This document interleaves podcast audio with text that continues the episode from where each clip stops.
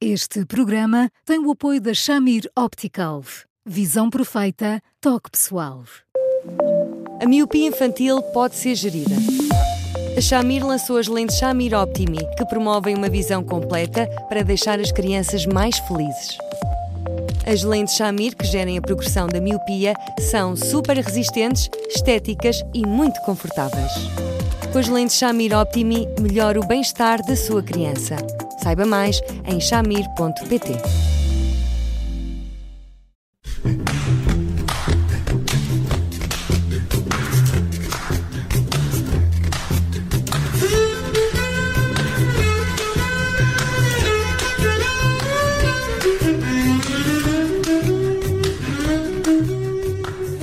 Boa tarde, bem-vindos a mais uma edição do Porque Sim Não é Resposta com o psicólogo Eduardo Sá.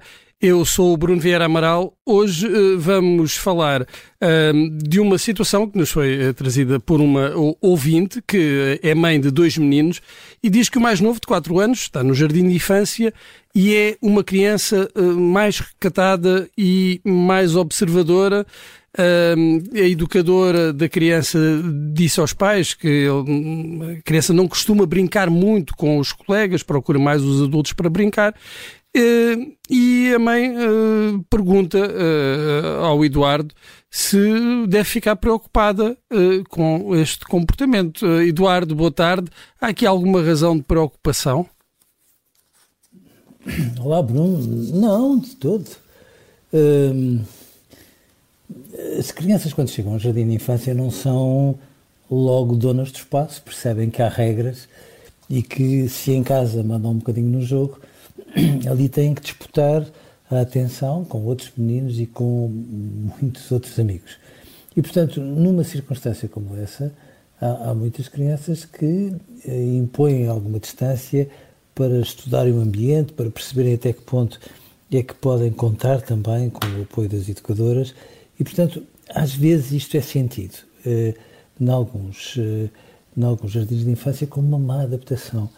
E eu não fico tão preocupado assim. Eu acho que as crianças uh, precisam de sentir, de palpar o pulso de toda a dinâmica que faz parte de um jardim de infância para que depois, depois quando despontam, uh, já, já estão de certa forma a mandar no jogo e de uma forma muito mais luminosa. Portanto, num contexto como este, não significa que esteja demasiado encolhida, não significa que esteja deprimida, não significa que esteja a fugir de, de brincar com os outros meninos, está, sobretudo, a sentir o pulsar daquele espaço e daquelas pessoas. E, note-se, eu acho que todos nós fazemos isso em muitas circunstâncias, mas quando as crianças fazem isso, isso, se é sintoma de alguma coisa, é sintoma de sensatez, num primeiro momento. Uhum, uhum. Depois, quando elas abrem, voam.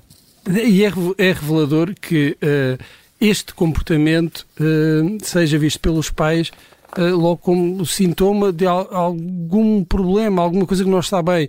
Uh, pelo contrário, se a criança for ficar logo muito à vontade, achamos que não há, não há problema nenhum.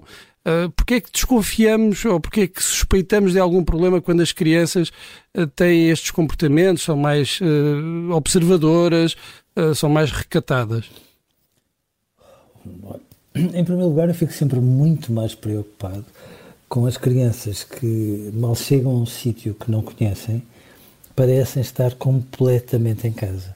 Porque se isso, eh, por um lado, pode representar uma certa facilidade de se adaptarem às novidades, em muitos momentos pode também significar rigorosamente o contrário. Ou seja, elas relacionam-se com os estranhos como são capazes de se relacionar com os familiares. Ou seja, parece não haver assim uma discrepância entre uns e outros. E quando é assim, mal vai o mundo, temos que ser mais prudentes. Em segundo lugar, bom, eu espero que os jardins de infância agora não fiquem zangados connosco, mas em segundo lugar, eh, as escolas têm sempre a ideia de que as crianças, eh, ao chegarem, têm que estar bem. São um bocadinho como as mães que, com toda a ternura do mundo, às vezes ainda um bebê é super recém-nascido e já as mães estão a dizer ele já sorri para mim. Ora, os bebês sorriem de uma forma reflexa, mas não é um sorriso dirigido, social, como nós às vezes costumamos dizer. Porquê que as mães dizem isso?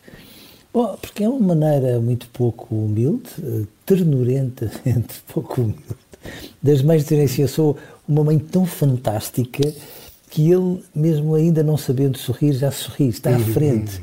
E as escolas funcionam um bocadinho no mesmo registro. As crianças, ao chegarem, têm que estar bem dispostas. E quando não estão bem dispostas, e aqui é que as escolas escorregam todas, bom, de quem é o problema? Da criança.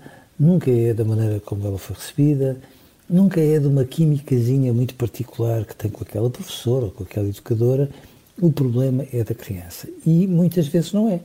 Às vezes é uma discrepância tão grande de ambiente e de relações que qualquer criança saudável primeiro observa e depois de observar, às vezes longamente, até se sentir segura, bom, então vai a jogo com tudo aquilo que ela tem para dar. Portanto, não faz sentido este sinal de alarme, porque isto é só uma reação, curiosamente, muito mais vezes saudável do que sequer preocupante. Hum, hum. E mesmo alguma uh, tristeza, um, assim, aquela sensação de peixe fora d'água, uma certa melancolia infantil, é normal nestas circunstâncias?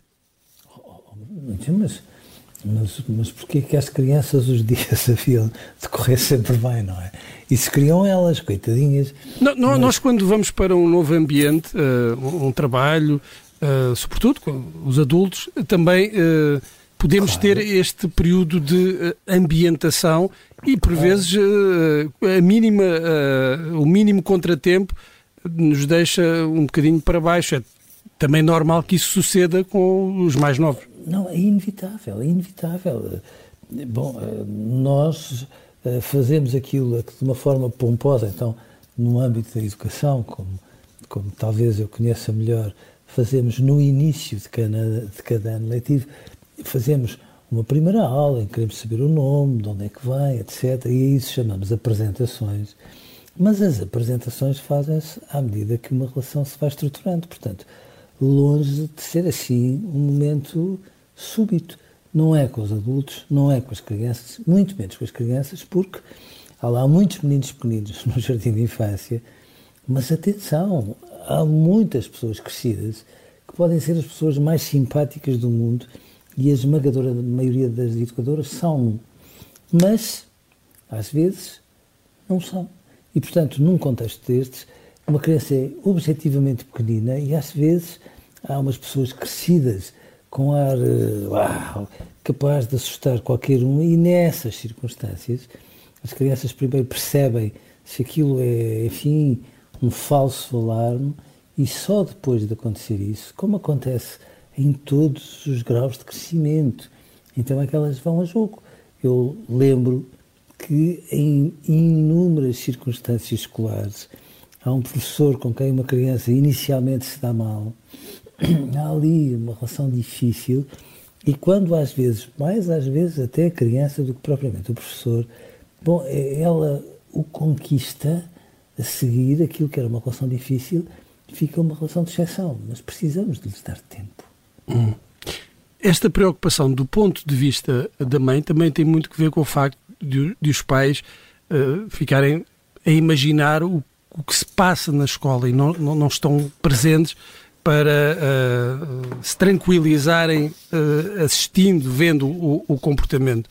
Esta ansiedade e muitas vezes o facto de, de, de, as crianças, por serem pequenas, não contarem tudo o que se passa, uh, também pode prejudicar ou pode passar de alguma forma mais ansiedade também para, para a criança.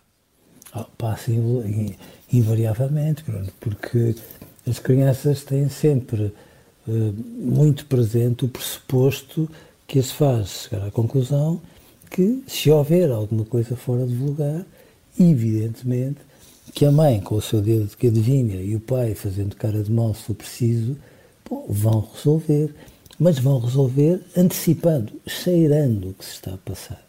O que, na verdade, na maior parte das vezes não acontece. Às vezes os pais só percebem que alguma coisa está virada do avesso, já uma criança deu variadíssimos sinais. Agora, de facto, isto é um sinal que se deve ter em linha de conta. Mas cuidado, nós temos que dar algum tempo para que a poeira pouse e o algum tempo com alguma sensatez significa, vamos dizer assim, dois meses. Uhum. Vamos, vamos perceber depois se, após os tais dois meses de ambientação, como as pessoas às vezes dizem, bom, vamos tentar perceber se este humor se mantém assim mais sombrio. Aí sim temos que perceber o que é que se está a passar na escola ou, às vezes, o que é que se está a passar quando os pais lidam com a escola, porque muitas vezes também acontece. Às vezes deixa-se uma criança no jardim de infância, há pais que vão de coração apertadinho porque ficam ali muito inquietos com o que pode acontecer quando a lá deixam, mas depois há mães, sobretudo mães, que são uma ternura de pessoas e, e dizem, não, dá um beijinho à mãe, vai, e ele dá um beijinho. E a mãe pensa, mas, mas ele nem sequer esboça um choro quando eu me vou embora. Dá outro beijinho à mãe, numa de, vá lá, fica aí a chorar só um bocadinho, para eu ficar com a ideia que sou a pessoa mais importante do mundo, como se houvesse dúvidas, não é? E, portanto, às vezes os pais também ajudam realmente a criar uma relação difícil entre uma criança e um ambiente escolar, mas são estes pormenores todos que se têm que avaliar e não logo, logo, logo, numa assentada, a partir do pressuposto que se ele está mais calado, bom, então é porque está tudo virado do avesso, uh, porque aí já é um salto grande mais. Hum, e, e, essa observação uh, sensata deve ser uh, feita por todos, educadores, sim, pais, sim, sim, porque então depois pode haver essa, esses mal-entendidos e não se perceber muito bem quais são os sentimentos da, da, da criança. Eduardo, chegamos ao fim do Porque Sim Não é a Resposta de hoje. Estamos sempre em podcast, nas plataformas habituais e no site observador.pt. Pode sempre enviar-nos questões, dúvidas, partilhas através do e-mail eduardosá.observador.pt. Eduardo, muito obrigado, um grande abraço e até amanhã. Obrigado, um grande abraço também e até amanhã, Bruno.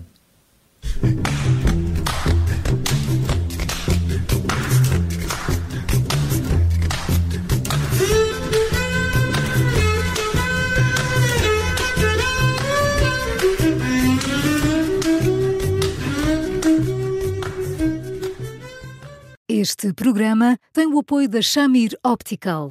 Visão perfeita, toque pessoal.